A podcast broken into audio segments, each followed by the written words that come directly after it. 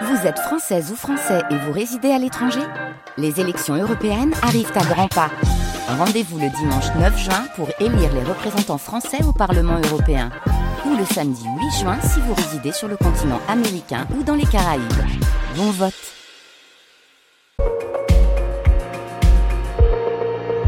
Les matins de France Culture, Guillaume Erner. 6h41, les enjeux internationaux depuis quelques semaines. Les tensions s'intensifient à la frontière finno-russe face à un afflux inhabituel de réfugiés.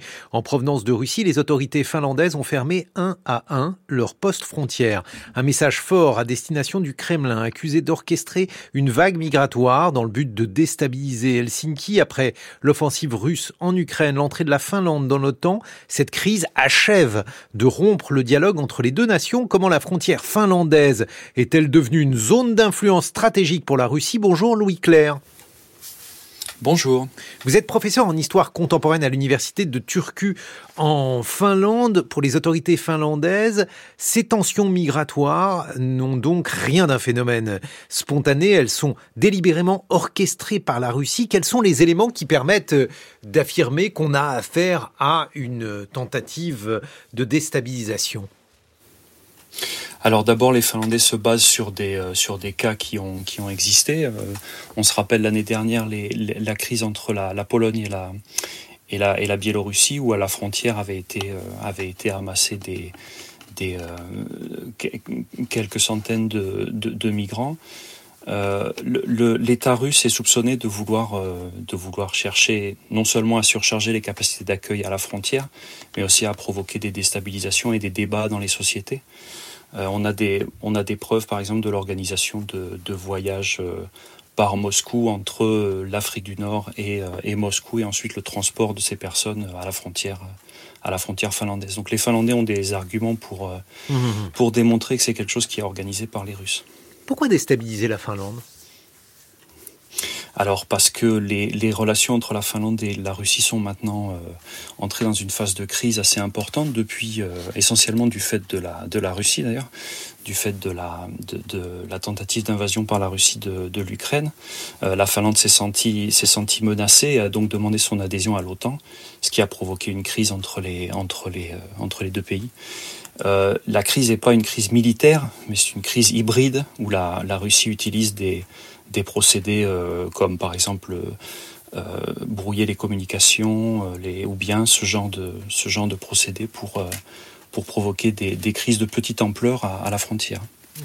Et que font ces migrants donc à la frontière? D'où viennent-ils? Qui sont-ils? Comment la Russie donc manipule-t-elle ces individus qui cherchent évidemment à, migrer dans des pays plus favorables que les leurs, des Irakiens, des Syriens, des Somaliens? Bref, euh, pouvez-vous nous expliquer le trajet qu'ils font et la manière dont la Russie les instrumentalise?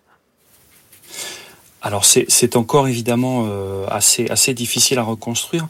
La plupart des gens qui sont arrivés en, en Finlande depuis, euh, depuis le mois d'août, on a à peu près euh, entre 900 et 1000 personnes qui sont arrivées. Euh, la plupart viennent de Syrie, donc ce sont des, mmh. des, des, migrants qui viennent de, de, pays où la Russie a une action. Ah oui. et elle, alors pour, pour, la Russie, il faut aussi voir que c'est une source de revenus. La Russie organise les, organise les trajets pas par, par charité chrétienne, mais par, euh, par intérêt aussi bien, bien compris. Donc on, on, ces, migrants payent leur voyage jusqu'en Russie, ensuite on les achemine, on les achemine à la frontière.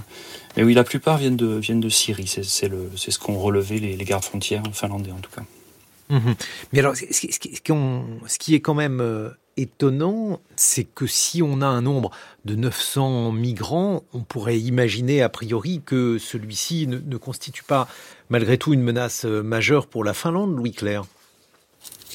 Oui, tout à fait. Mais alors le, problème, c'est que c'est quelque chose qui est... Euh, euh, c'est un scénario qui est envisagé par les Finlandais depuis très longtemps, presque depuis la fin de la guerre froide, et qui, les, qui évidemment leur, euh, leur provoque des sueurs froides depuis, euh, de, depuis lors, qu'on a vu répéter en 2015, où il y a eu aussi à peu près 1000, 1000 personnes qui ont, qui ont traversé la frontière et qui ont demandé l'asile en Finlande.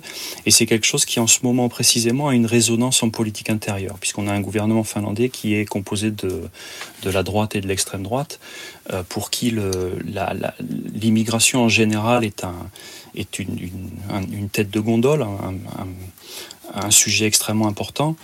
Euh, et ça leur permet d'en parler plus et de justifier encore des durcissements de, de, la politique migratoire. Donc ça, et ça crée évidemment des débats autour de la politique de ce gouvernement. Hmm. on parle dans ce contexte-là de, de menaces hybrides. Qu'est-ce que vous pensez euh, de ce terme, Louis Claire oui, c'est un terme qui s'applique à ça. Donc, euh, l'État russe utilise ses moyens, des moyens non militaires, pour pour déstabiliser ses voisins ou pour provoquer des débats, chez ses voisins. Alors, ce n'est pas des, dangers. Il euh, n'y a, pas de danger militaire russe qui pèserait sur la Finlande pour le moment. La, Russie a les mains, euh, pleines avec l'Ukraine, donc il n'y a pas vraiment de danger militaire.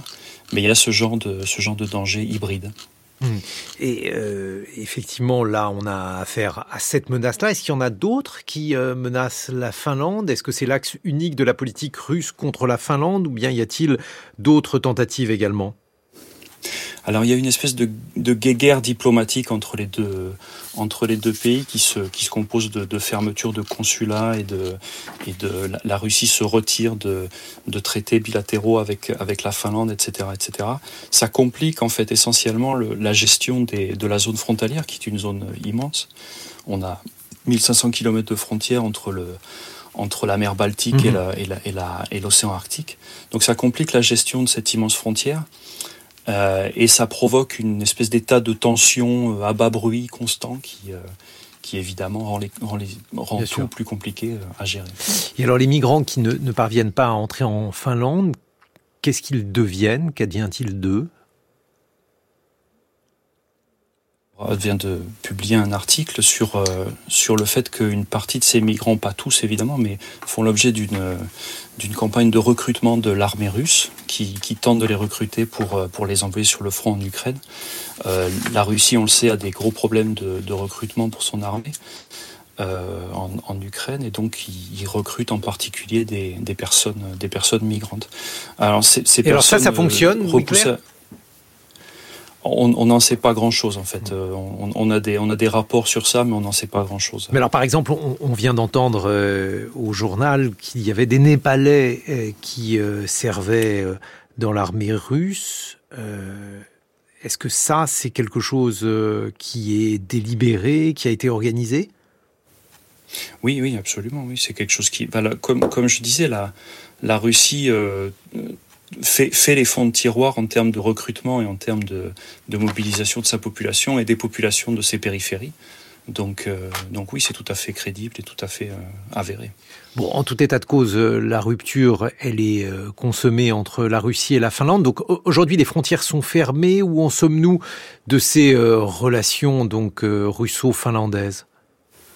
Alors tous les, tous les postes frontières sont fermés, certains pour euh, jusqu'à la semaine prochaine et d'autres pour euh, jusqu'à février. Uh-huh. Euh, il y a un poste, un poste qui est ouvert, mais uniquement pour le, pour le transport de, de, de marchandises et de produits par train.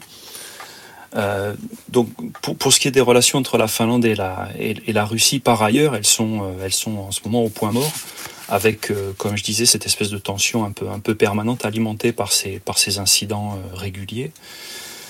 Euh, pour le moment, tant, que la guerre en Ukraine est, euh, une, tant qu'il y a la guerre en Ukraine, je ne vois pas véritablement comment ça pourrait se, débloquer. Euh, tout, est, compliqué à, gérer avec la Russie. On a cet épisode à, à Skopje, à la réunion de, l'OSCE, où la ministre des Affaires étrangères finlandaise a refusé de serrer la main de Sergei Lavrov. On a une série d'incidents comme ça. Donc on, voit effectivement que les relations se dégradent. Il y a de surcroît cette volonté euh, de la Finlande d'entrer dans l'OTAN. Alors ça aussi, j'imagine euh, que ça ne va pas du tout arranger les choses.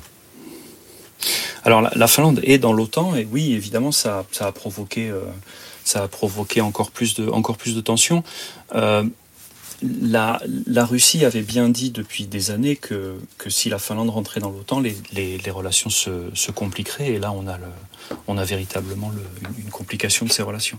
Euh, la, Suède, doit encore, euh, si on regarde le, cas nordique, la Suède doit encore euh, passer quelques obstacles avant d'entrer dans l'OTAN, mais devrait devenir membre de l'OTAN aussi.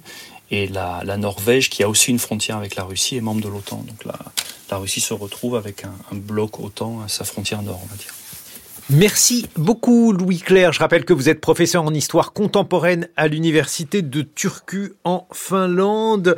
Aujourd'hui, ce sont les 60 ans, 60 ans de France Culture, 60 ans pour entendre, réentendre des voix mythiques et des documentaires, puisque l'une des spécificités de votre radio préférée, ce sont ces documentaires, ces grandes traversées, ces pieds sur terre, ces LSD, bref, tout ce qui fait un peu le sel de votre radio. Et je vous conseille d'ailleurs d'aller faire un tour sur euh, le site de France Culture car euh, on a mis en relief quelques pépites euh, qui existent depuis 1963. Dans quelques secondes, une autre pépite avec science.